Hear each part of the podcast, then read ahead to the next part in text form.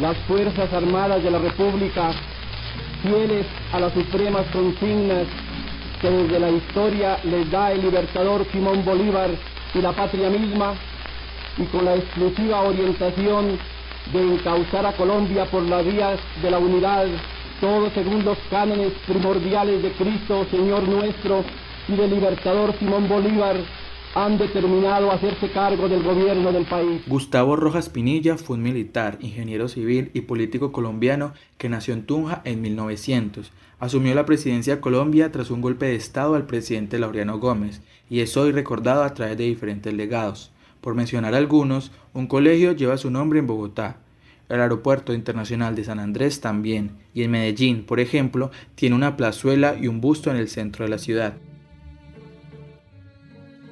Este episodio hace parte de la serie El juicio de las estatuas. Puedes escuchar también un análisis sobre patrimonio y tres relatos más sobre personajes históricos del país, Mariscal Jorge Robledo, Simón Bolívar y Miguel Ángel Builes.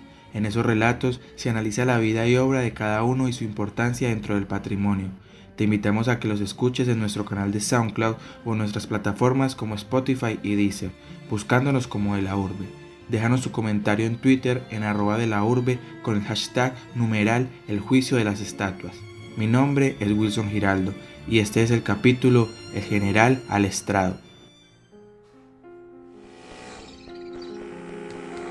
derribar esculturas.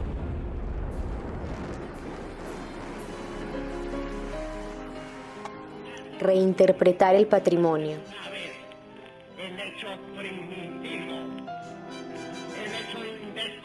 Protesta social. De 1809, aquí se escucharon las solemnes voces El juicio de las estatuas, un podcast de la urbe. Para intentar develar este personaje que hace parte de nuestra memoria colectiva, para algunos como el gran dictador y para otros como el mejor presidente que ha tenido nuestro país, conversamos con Alberto Valencia. Él es docente de la Universidad del Valle y autor del libro La invención de la desmemoria, el cual indaga en el juicio político que se le realizó al general Rojas Pinilla. Este país ha sido muy injusto con Rojas sin que eso quiera decir pues que yo considere que Rojas haya sido el mejor presidente de la historia de Colombia, ni que haya sido un gran estadista, ni nada por el estilo, ¿sí? Pero el país ha sido un poco injusto por la situación en la cual le tocó vivir y por los dos grandes pecados que cometió, amenazar el bipartidismo y querer hacerse reelegir. Rojas Pinilla asumió el poder el 13 de junio de 1953 y durante los primeros meses la mayoría de los sectores políticos del país le dieron su apoyo. Era visto como una alternativa para la disminución de la violencia e inició su mandato con una gran amnistía a grupos guerrilleros y la entrega de armas de algunos de ellos, exceptuando las guerrillas comunistas. El gobierno de Rojas Pinilla tuvo un punto, un punto negativo muy, muy tenaz, más o menos febrero del 55 cuando comenzó la agresión a la región del Sumapaz, porque los guerrilleros del Sumapaz eran guerrilleros que no se habían acogido a la amnistía que él había hecho en el 53. Y eh, hubo una agresión bárbara del, del, Estado contra toda esa región, hubo bombardeos, bombas napalm, de esas que se utilizaron luego en Vietnam, en fin. Ese fue un punto negativo porque además Rojas Pinilla estaba, Rojas Pinilla era un tipo muy conservador, profundamente conservador, católico hasta la médula, ¿sí? Para él la palabra de un obispo era palabra de Dios. El que lo convenció de que saliera del poder en el, 9 de mayo del 57 por la noche fue un obispo, Monseñor Miguel Ángel Willes, fue el que le, fue el que le recomendó que se fuera. Son secretos a voces las diversas situaciones que ocurrieron en el gobierno de Rojas Pinilla y que empezaron a salir a luz mucho tiempo después. Pero el problema del juicio político a Rojas Pinilla es que era muy complicado encontrar de qué acusarlo. No porque no hubiera de qué acusarlo, sino porque cualquier acusación que se le hiciera comprometía a mucha gente. A Rojas Pinilla lo podían acusar, en primer lugar, de la acusación más importante de todas, haber, haber aceptado la toma del poder. Hubo una muerte de unos estudiantes en junio de 1954 Hubo una eh, masacre en la Plaza de Toros en febrero del 55. Hubo una explosión de camiones en Cali en 1956, el 7 de agosto. Hubo una mm, censura de prensa muy fuerte durante su gobierno.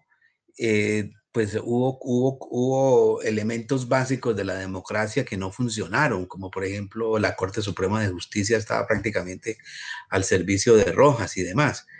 Eh, Rojas Pinilla prácticamente había, había anulado el ejercicio de la política liberal y conservadora, en fin. Excelentísimo señor presidente de la República, Teniente General Gustavo Rojas Pinilla, se inaugura también la televisión nacional en Colombia.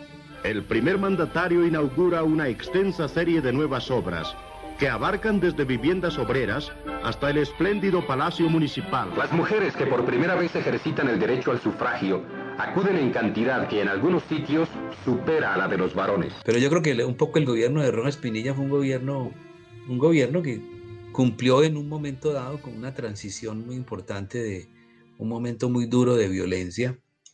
Y, y realmente Rojas hubiera podido salir mejor librado si no hubiera cometido el pecado mortal de tratar de romper la lógica de la oposición entre conservadores y liberales como clave de la política en Colombia y haber introducido una dimensión nueva en ese juego. Y si no le hubiera dado por la idea de hacerse reelegir en 1958. Con seguridad Rojas hubiera pasado a la historia de Colombia como el gran personaje de la época. Este contenido fue realizado por Valentina Arias, María Camila López, Mateo Ruiz, Julio César Caicedo, Luisa María Gallo y Wilson Giraldo bajo la coordinación de Alejandro González Ochoa. Te recordamos que este episodio hace parte de la serie El juicio de las estatuas. Puedes escuchar también un análisis sobre patrimonio y tres relatos más sobre personajes históricos del país, Mariscal Jorge Robledo, Simón Bolívar y Miguel Ángel Builes. En estos relatos se analiza la vida y obra de cada uno y su importancia dentro del patrimonio. Te invitamos a que los escuches en nuestro canal de SoundCloud o en nuestras plataformas como Spotify y Deezer, buscándonos como de la urbe. Déjanos tu comentario en Twitter, en arroba de la urbe, con el hashtag numeral el juicio de las estatuas. Gracias por escuchar. Derribar esculturas.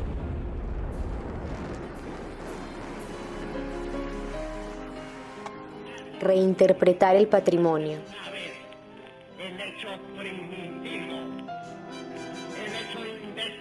Protesta social. De 1809, aquí se escucharon las solemnes voces El juicio de las estatuas, un podcast de la urbe.